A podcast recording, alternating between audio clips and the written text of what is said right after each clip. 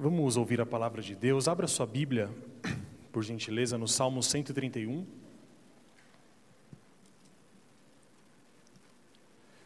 Nós vamos ler o salmo todo, são três versículos, versículos 1 ao 3. Amém?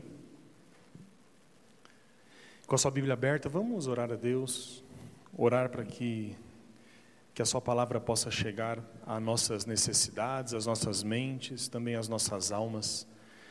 Coloque sua mão aí sobre sua Bíblia num, num símbolo e peça a Deus para que essa palavra ela chegue até você. Amém? Senhor, nós nesse momento oramos para que o Senhor fale conosco por meio da Bíblia Sagrada, por meio da Sua palavra. O Senhor tem tantas coisas para nos ensinar, tantas coisas para falar conosco. O Senhor tem tanto consolo, tem tanto conselho, tanta exortação para as nossas vidas. E quando a Sua palavra diz assim que nós não queremos que retenhas nenhuma de Suas bênçãos, as Suas bênçãos elas são bem-vindas. E as Suas bênçãos chegam até nós por meio da Sua palavra e também por meio da repreensão, mas também por meio do consolo, por meio da alegria, Pai, que temos em servir a Ti. Que nessa noite, mais uma vez, Senhor, fale conosco, que a Sua palavra possa chegar até cada uma das necessidades aqui e que possamos ter as nossas vidas mais uma vez, como o Senhor tem sempre feito, continuamente transformadas por Ti. Assim nós oramos no nome de Jesus Cristo. Amém. Salmo 131 diz assim: Senhor, não é soberbo o meu coração, nem altivo o meu olhar. Não ando à procura de grandes coisas, nem de coisas maravilhosas demais para mim. Pelo contrário, fiz calar e sossegar a minha alma. Como a criança desmamada se aquieta nos braços de sua mãe. Como essa criança é a minha alma para comigo. Espera, ó Israel, no Senhor, desde agora e para sempre. Amém. Esse é um salmo curto, um salmo de apenas três versículos. E esse salmo ele faz parte, meus irmãos, de uma coleção dentro do livro de Salmos. O livro de Salmos tem 150 capítulos, ou seja, são 150 hinos, 150 cânticos. Mas esse salmo ele faz parte dos famosos salmos de romagem ou cânticos de peregrinação. Esse conjunto de salmos dentro do livro começa no Salmo 120, e vai até o Salmo 134. Portanto, são 15 salmos que são conhecidos como salmos de romagem. E uma das características muito peculiares desses salmos, se você estiver com a sua Bíblia aberta, você pode dar uma olhada, é que são salmos muito pequenos. São salmos muito curtos. Quando você vira a sua página, se sua Bíblia for um pouco grande, você vai perceber, por exemplo, que uma página só tem sete salmos, tem seis salmos. E esses salmos eles eram chamados também de cântico dos degraus. Porque se acredita que quando o povo de Deus ele subia para o templo de Jerusalém, eles iam cantando esses salmos nos degraus para se apresentarem ao templo. Talvez por uma coincidência, nós não sabemos exatamente, mas o, os degraus do templo eram 15 degraus, isso é certeza. E talvez por essa coincidência, ou de, de modo proposital, esses 15 salmos eram chamados de salmos e cânticos dos degraus. Como eu disse, são salmos pequenos, mas que possuem grande riqueza. Os irmãos já devem ter ouvido falar naquelas frases assim feitas, não é? Que os melhores perfumes estão nos grandes ou nos pequenos frascos? Nos pequenos, não é? Quando você enxerga, quando você vê um perfume muito bom, assim, quer dizer, muito grande, com muitos ml e barato, você dá aquela desconfiada, não dá? Talvez seja mais ou menos. Mas a gente se acostumou a pensar que nos pequenos frascos tem os grandes, os, os bons perfumes. E quem sabe essa é uma comparação que a gente pode fazer. São salmos pequenos, comparados com outros salmos uh, são menores ainda, mas assim como os salmos grandes, são salmos que possuem uma grande riqueza. E todos esses salmos, do 120 ao 134, eles têm uma característica muito comum. Eles mostram de modo muito concreto como que o povo de Deus se relacionava com Deus. Então, quando nós olhamos para o Salmo 131, o salmo que nós lemos, nós percebemos isso. O salmista escreve diretamente para Deus, falando sobre a experiência que ele teve na vida e também desejando que todas as pessoas também tenham essa mesma experiência. Portanto, é um salmo que mostra um homem se relacionando com Deus. E esses cânticos dos degraus, eles nos ajudam muito, porque fazem com que a gente perceba as mão, a mão de Deus no nosso cotidiano. Os irmãos entendem isso?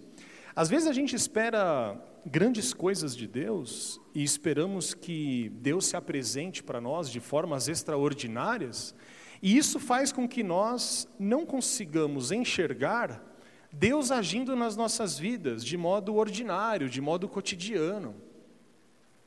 E quando nós estamos diante desses salmos, a gente percebe que Deus ele, ele age principalmente na simplicidade da nossa vida. E o Salmo 131 é assim. É um salmo pequeno, que a gente leu rapidamente, um pensamento só, e é tirado da experiência de vida. E eu gostaria de olhar de novo para esse texto.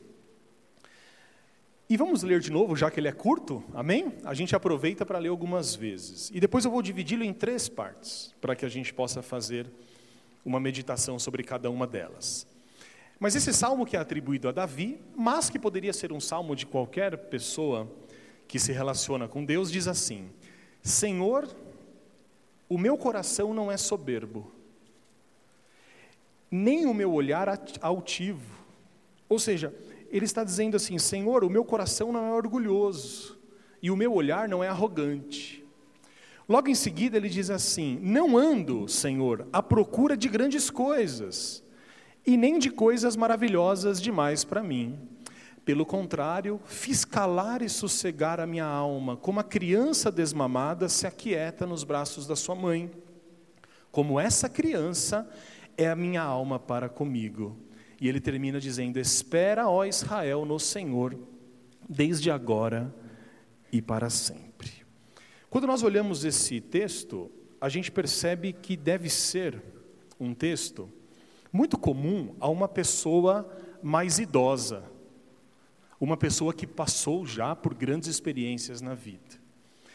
E nós vivemos é, e eu falo do nosso tempo, porque é o tempo que nós vivemos, e vivemos tempos em que existe uma certa idolatria da juventude. É interessante isso, né?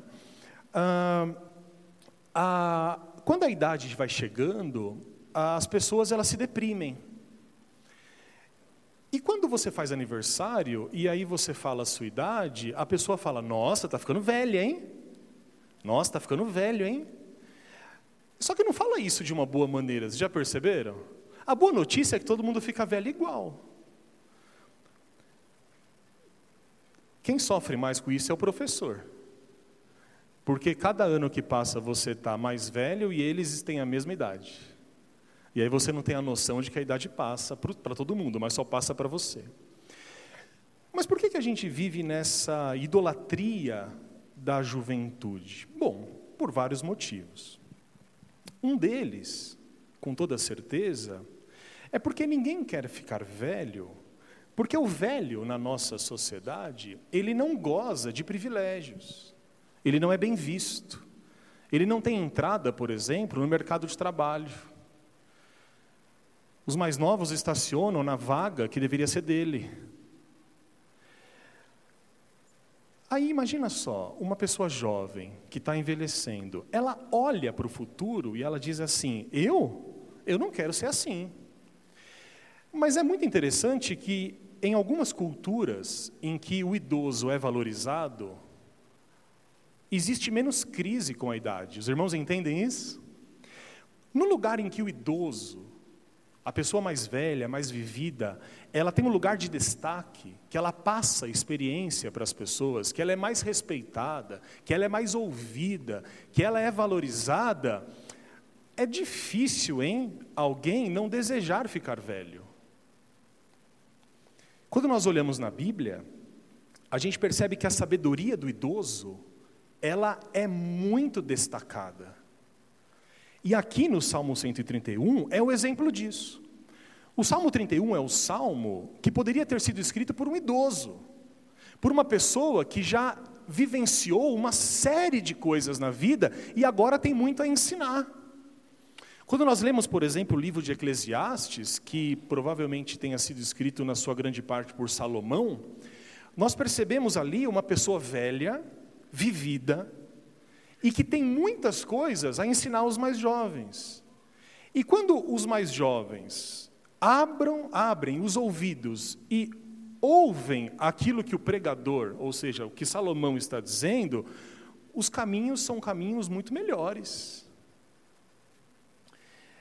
Portanto, esse salmo é o salmo de alguém, meus irmãos, que já viveu muito, que já teve a tentação de procurar o sentido na vida de grande, em grandes realizações. Esse salmo é escrito por alguém que em algum momento da vida desejou ser rico, desejou ser conhecido, desejou ser uma pessoa com fama, com sucesso, mas que agora essa pessoa percebeu que a vida não é assim, que a vida é feita de coisas mais importantes. Como Salomão disse lá em Eclesiastes, ele percebe que, a, que tudo o que as pessoas tentam fazer é como correr atrás do vento. Você já tentou correr atrás do vento? Ainda bem que não, né? É um símbolo de que o vento não pode ser contido. Como que você vai correr atrás do vento? Como que você vai armazenar? Como que você vai conseguir alcançar? Então, quando Salomão diz assim, tudo é vaidade, ele está querendo dizer o quê? Olha, as pessoas passam, inclusive eu, ele diz, nós passamos muito tempo correndo atrás de coisas que não são as coisas essenciais. E quando que nós percebemos isso? Quando nós já temos uma experiência de vida. E aí a gente olha para trás e a gente faz um balanço. Nós não fazemos isso o tempo todo? Nós estamos chegando no final do ano de novo, graças a Deus. Mais um ano que o Senhor tem nos dado. E aí, quando nós chegamos em dezembro, que é uma época muito boa, em que nós nos lembramos é, de um modo é, muito marcante né, do nascimento de Cristo, e aí nós chegamos no final do ano, o que, que nós fazemos? Nós fazemos planos para melhorar. E aí nós criamos metas, algumas nós cumprimos, outras não. Mas essas metas que nós pensamos, elas são, é, elas são, digamos assim, planejadas a partir do balanço do que nós fizemos em 2019. Então a gente chega em dezembro, a gente fala assim, olha, o que foi 2019 para mim? O que, que eu preciso melhorar? O que, que eu propus e não fiz? Ah, talvez aquele estudo eu tenha que terminar, talvez eu tenha que voltar para o inglês, talvez eu tenha que emagrecer, talvez eu tenha que estar mais tempo na igreja, talvez eu tenha que vir mais domingos, talvez eu tenha ah, que melhorar a minha vida de oração, talvez, e aí a gente pode usar isso sempre, eu tenha que ler a Bíblia inteira durante esse ano. Então, quando nós chegamos em algum momento da nossa vida, nós fazemos um balanço. Só que existem momentos que são momentos críticos, que são momentos de passagem. Na sociedade contemporânea, talvez, nós conhecemos isso como crise da meia-idade. É uma crise que pode chegar aos 30, como pode chegar aos 40, aos 50. É aquela crise que a gente olha para frente e a gente percebe que a gente tem menos tempo do que a gente viveu. Nós estamos na curva descendente, entende isso? Então imagina você chega ali com 50 anos, você fala assim, eu não vou viver mais 50. Se tudo correr bem, vou viver mais uns 30. E se a gente não tiver preparado, se não buscarmos em Cristo o vazio das nossas almas, a gente pode entrar numa crise existencial. E as pessoas se separam dos seus cônjuges. Aquele homem de 40, 50 anos quer ficar adolescente. Tem coisa mais ridícula do que isso? Adolescente querendo ser adulto é mais legal do que um adulto maduro querendo ficar adolescente, não é? E aí, O mundo busca respostas aonde eles, a, resposta, a resposta não está. Então é nessa fase da vida, dessas crises da meia-idade, que a gente começa a fazer uma reflexão acerca de onde nós estamos. Ou seja, nós olhamos para aquilo que nós construímos e a gente pensa assim: puxa vida, minha vida passou e eu não fiz muitas coisas. E se nós não buscarmos as soluções para essas crises, que são humanas e que são reais, em Deus, nós vamos buscar essas coisas em lugares em que a paz não será encontrada. Porque não adianta trocar o carro, porque não adianta trocar de família, porque não adianta uma busca incessante para tampar o vazio se Cristo não for colocado nesse vazio. Os irmãos entendem isso? E é isso que o salmista pode nos ajudar.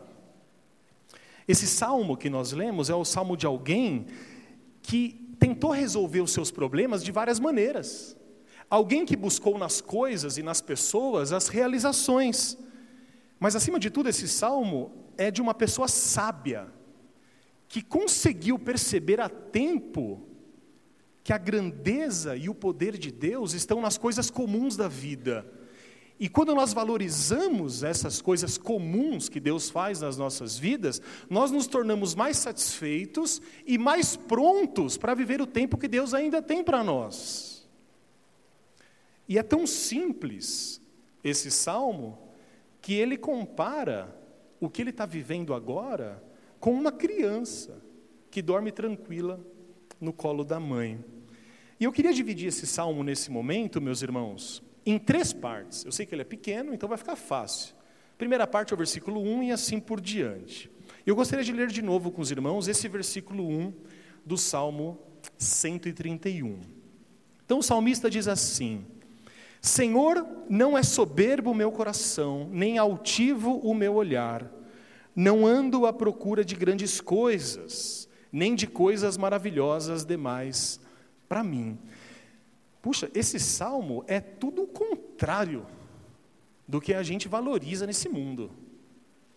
É claro que ninguém aqui quer ter o coração soberbo, nem o olhar altivo. Mas quando a gente vai para as duas últimas frases, olha só o que ele diz: Senhor, eu não ando à procura de grandes coisas, nem de coisas maravilhosas demais para mim. Aí você fala assim: esse cara aqui não está pensando direito. Porque o que a gente mais quer são coisas grandiosas, são coisas extraordinárias. A gente quer fazer e acontecer. A, a gente tem grandes planos, grandes sonhos. Por que será então que um homem cheio de Deus chega a essa conclusão? Temos que ouvir. Talvez ele tenha coisas a dizer para nós. E aqui tem quatro frases que, com palavras diferentes, repetem a mesma coisa. O salmista ele escolheu, escolheu de uma forma negativa, ele escolheu uma forma negativa para se expressar. Dá uma olhada no que ele diz: Não sou soberbo. Em outras palavras, não sou orgulhoso. O segundo não é não tenho o meu olhar altivo, ou seja, eu não sou arrogante. E aí ele continua dizendo: Eu não quero me envolver com coisas grandes. Eu não frequento lugares de gente importante. Não é estranho isso que ele fala? Conversa com as pessoas e pergunta se elas não querem estar em lugares importantes. Com gente importante. Primeiro que isso é, é uma coisa um pouco ridícula, não? Porque se você for pensar, o que, que faz uma pessoa ser importante ou não? Eu estou nessa crise um pouco da meia-idade. E fico pensando assim: é quem é que define quem é importante, quem não é? Quem é que chega e fala assim: essa pessoa tem que ser ouvida, essa pessoa é famosa? Qual que é o sentido? Às vezes eu brinco com a Elane e eu falo assim: o meu, meu maior prazer quando eu encontro alguém famoso é ignorá-la solenemente. É um prazer. Quando alguém famoso, não que isso aconteça sempre, mas quando alguém famoso se aproxima de mim, eu tenho o maior prazer de tratá-la como uma pessoa normal.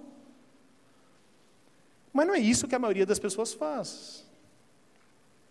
E aí o salmista diz assim: Eu não quero estar envolvido com coisas grandes, eu não quero estar sentado na mesa de gente importante, porque essas coisas, elas passam. Essas coisas elas vêm, elas passam, as pessoas valorizam, mas daqui a pouco ninguém se lembra disso.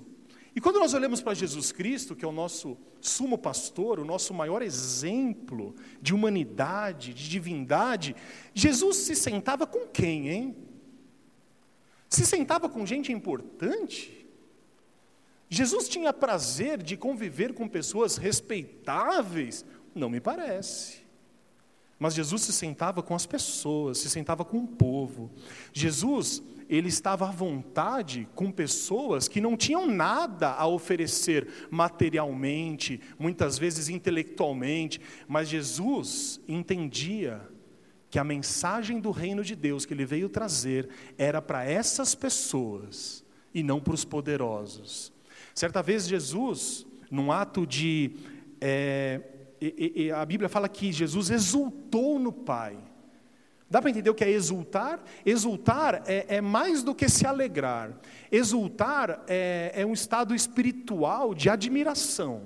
E a Bíblia diz que Jesus é, certa vez, ele exultou e ele disse assim ao pai: Pai, eu te agradeço, porque não revelastes estas coisas aos sábios e aos poderosos ou aos entendidos, mas revelaste essas coisas aos pequeninos. E Jesus ali não está falando das crianças, Jesus está falando das pessoas simples, das pessoas que não têm lugar de destaque, das pessoas que são muitas vezes oprimidas e marginalizadas. Então, quando nós pensamos em Jesus, não me parece, olhando o Evangelho, que Jesus tinha prazer em viver na alta sociedade. E se nós somos cristãos, o exemplo de Jesus faz sentido para nós, não faz?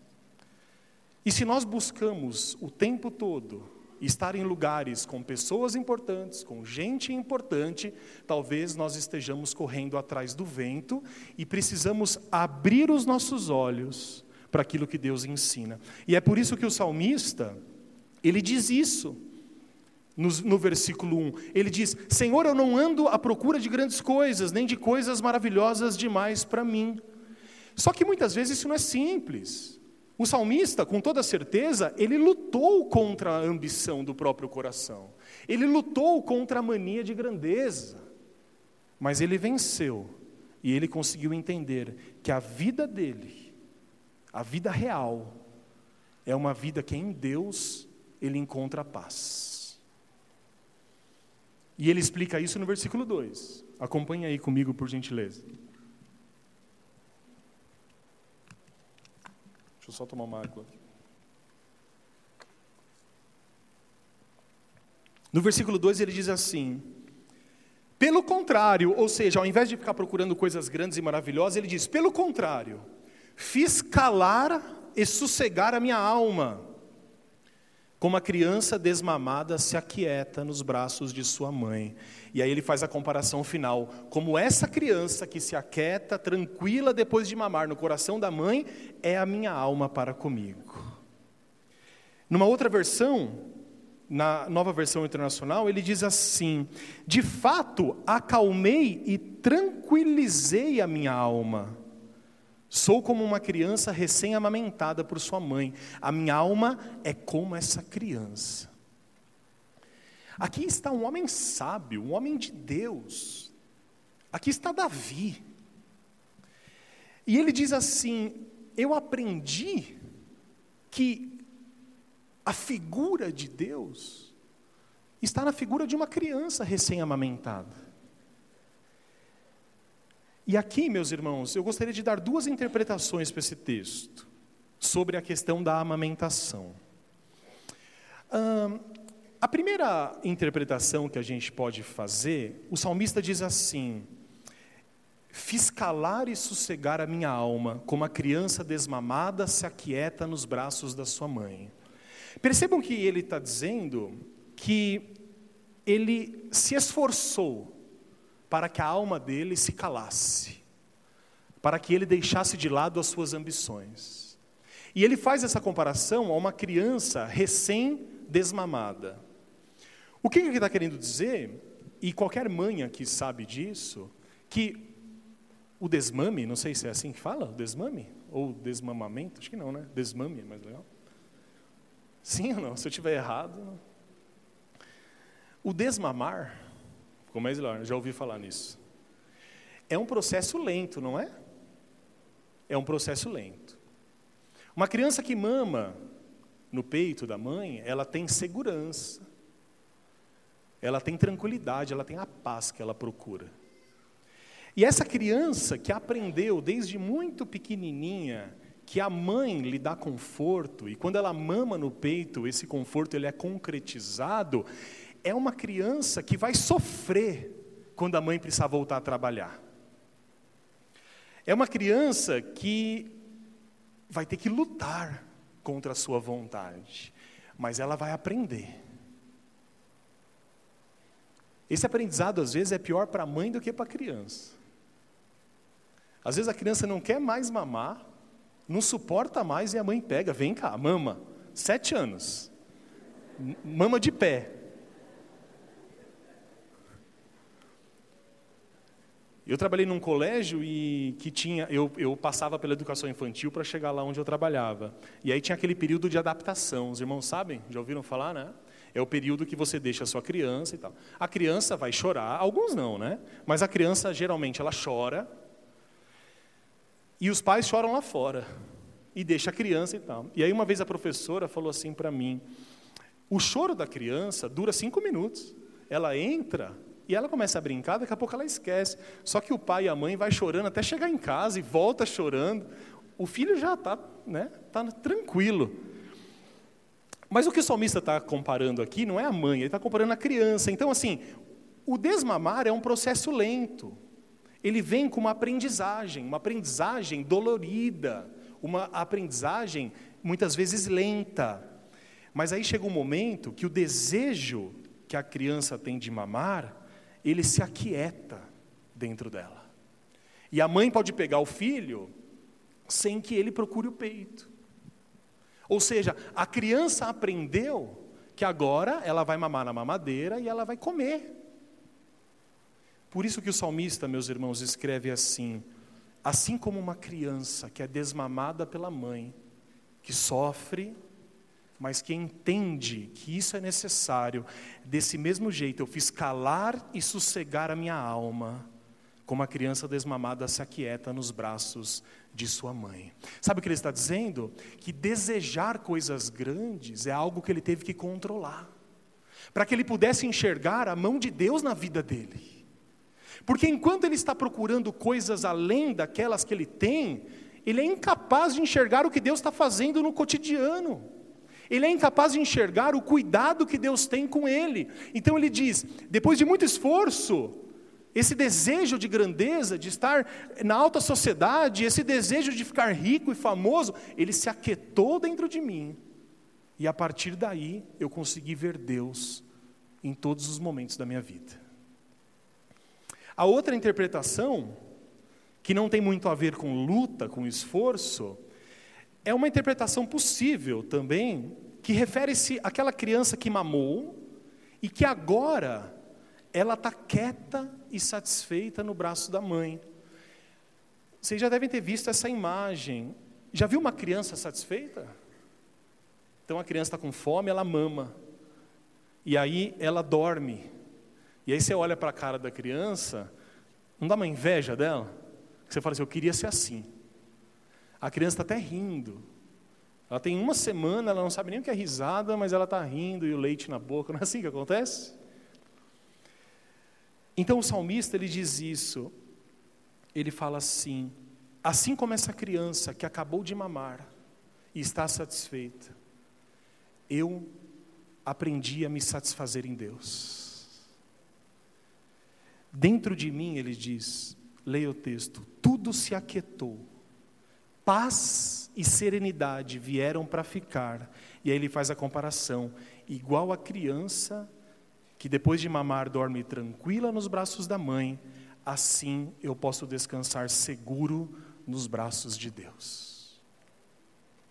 Qualquer que seja a interpretação, Uma com mais luta, com mais choro, e a outra com mais satisfação e graça. O salmista ele compara a paz e a tranquilidade de uma criança com a paz e a tranquilidade que ele conseguiu encontrar em Deus. E aí nós vamos para o versículo 3. E o versículo 3 termina com uma exortação. O salmista diz assim: Ponha a sua esperança no Senhor, ó Israel, desde agora e para sempre. Na outra versão que eu li, na atualizada, diz: Espera, ó Israel, no Senhor, desde agora e para sempre. E aqui tem um grande ensinamento para nós. O salmista está falando sobre uma experiência pessoal, sobre algo que ele aprendeu. E quando ele chega nesse aprendizado, o que, que ele deseja? Que todas as pessoas possam compartilhar desse aprendizado.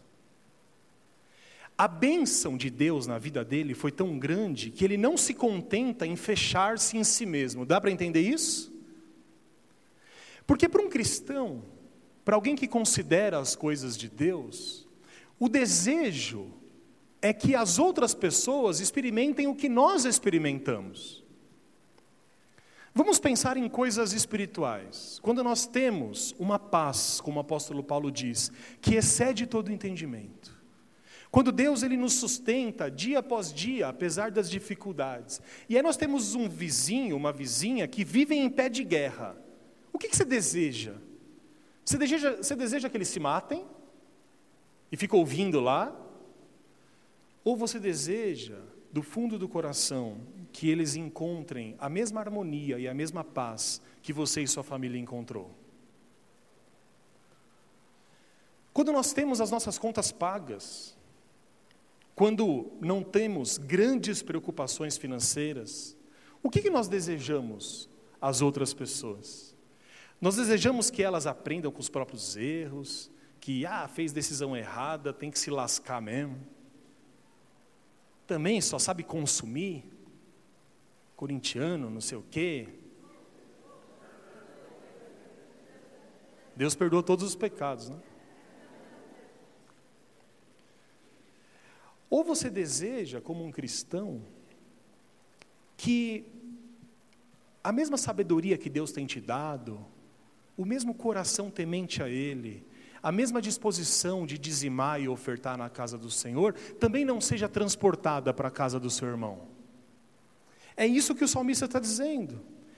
Ele entende que a bênção que ele tem é uma bênção que só vai ser completa quando todos tiverem. Porque Cristo nos ensina que a nossa vida não é eu e Deus. Está dando para entender?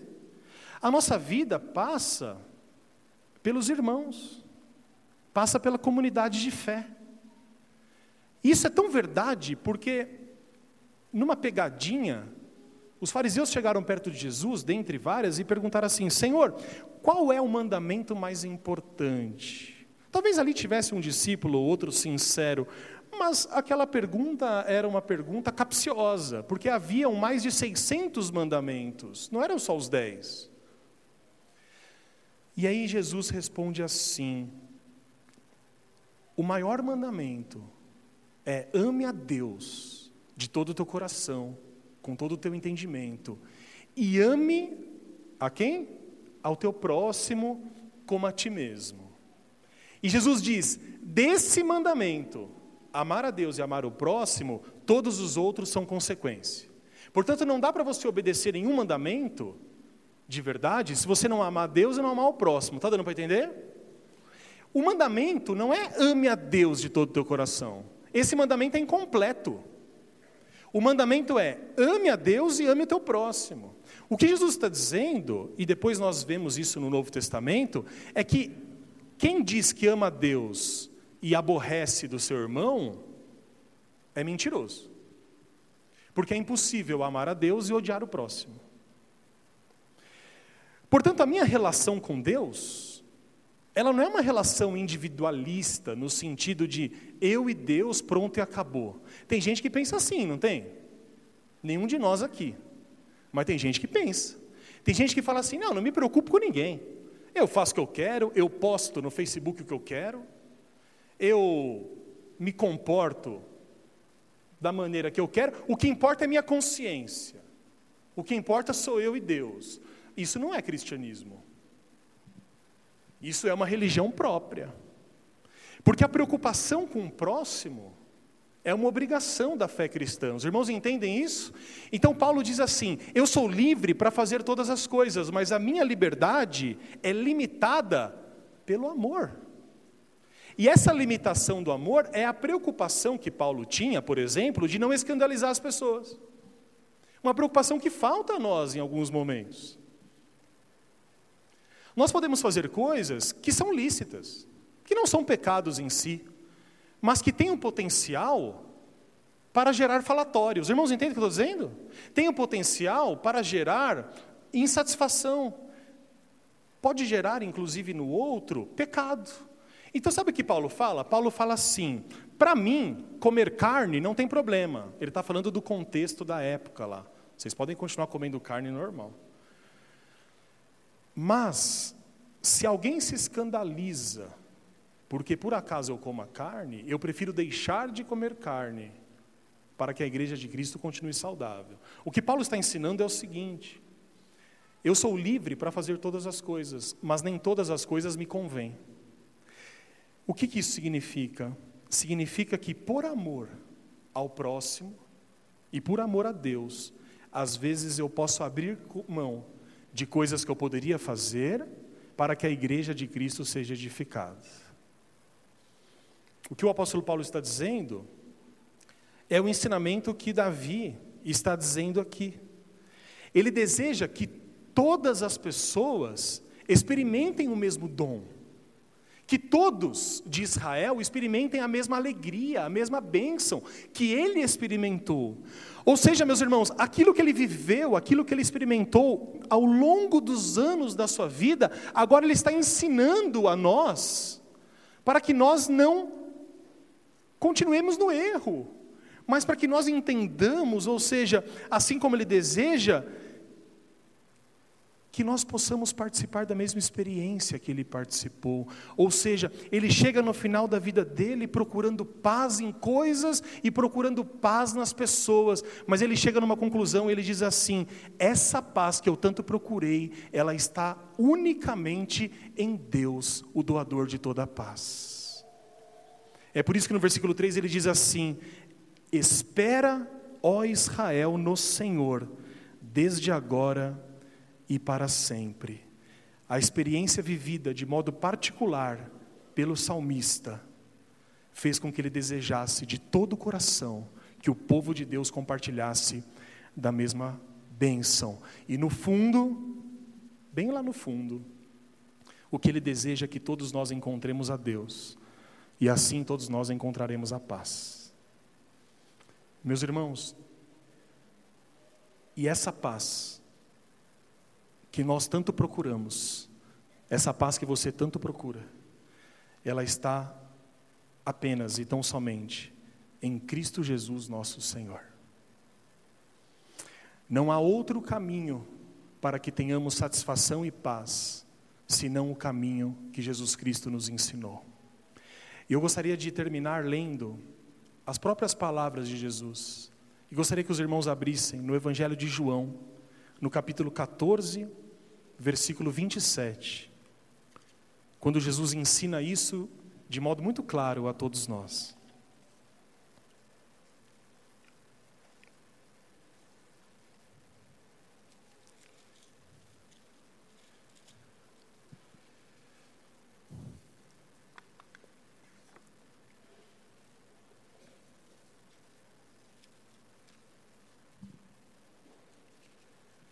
Jesus diz assim: Deixo-vos a paz, a minha paz vos dou.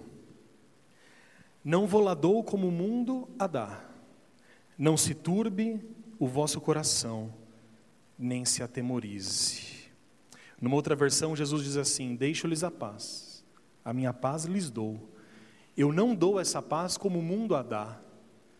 Não se perturbe o seu coração, e nem tenha medo. Porque a paz que Jesus traz em nós, ela lança fora todo medo. E com o Salmo 131, nós aprendemos que a paz que você que nós procuramos, que você procura, não está nas coisas, não está nas grandes realizações, não está na troca do carro, na troca da família, não está naquilo que o mundo valoriza e nas soluções que o mundo aponta, mas a paz para as crises que nós passamos, a paz para as dúvidas sobre o futuro, a paz que nós precisamos para viver está em Cristo Jesus, nosso Senhor, o doador de toda a paz. Cristo, somente Cristo, nada além de Cristo, nada fora dele. Se você busca a paz, entregue-se a Jesus Cristo de fato. Tenha a sua vida transformada pelo poder de Deus. Procure valorizar as coisas que Jesus valorizava e fuja daquilo que o mundo valoriza. Porque Jesus mesmo disse: O mundo jaz do maligno. E mais para frente, eu vim para que vocês tenham vida e a tenham em abundância. Se ouvirmos a voz de Deus, se ouvirmos a voz de Cristo Jesus, essa angústia e essa falta de paz que carregamos no coração será preenchida pela doce presença do nosso Senhor. E aí a gente vai poder chegar e dizer assim: assim como essa criança que está satisfeita no colo da mãe, a minha alma também se satisfaz naquele que é o doador de todas as bênçãos, de toda a paz e de toda a tranquilidade. Que Deus nos abençoe e nos mostre mais uma vez, como sempre tem feito, o caminho. Curve seu semblante em nome de Jesus.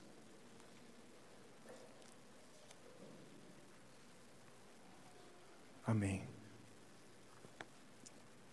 Estamos todos com os olhos fechados, com os semblantes curvados, com as cabeças abaixadas, com os nossos corações voltados a Deus. E hoje nós aprendemos o significado da verdadeira paz. Com a experiência desse homem idoso, nós aprendemos que paz significa comunhão com Deus e nós também aprendemos nos evangelhos que essa paz, ela vem apenas por meio de Cristo Jesus. Nós bem sabemos que paz não significa uma vida sem lutas, mas uma vida vitoriosa ao lado de Cristo. E você que tem buscado essa paz em coisas ou em pessoas, hoje a única paz é apresentada a você Cristo, somente Cristo, nada fora dele, nada além dele. Se você busca essa paz, se você deseja estar satisfeito com as coisas que Deus tem te dado, hoje é o dia que você pode entregar a sua vida a Jesus Cristo. Hoje é o dia que seus pecados serão perdoados, que uma nova vida vai se apresentar a você a partir de agora. Se você ouviu essa palavra e hoje você deseja entregar o seu coração a Cristo, converter-se dos seus caminhos passados, se você deseja que seus pecados sejam perdoados e que de fato Cristo te aceite, eu convido você agora, com os olhos fechados, a colocar uma de suas mãos no coração. E aí mesmo no seu lugar, eu vou orar e gostaria que você repetisse essa oração. Para a glória de Deus, diga assim: Jesus, eu busquei paz em muitos lugares, em muitas coisas, mas eu cansei de procurar. Mas hoje eu encontrei no Senhor a paz que eu necessitava. Senhor Jesus, perdoe os meus pecados, me aceite como seu filho, me faça uma nova criatura, para a glória de Deus Pai. Assim eu oro em seu nome. Amém, Senhor. Amém.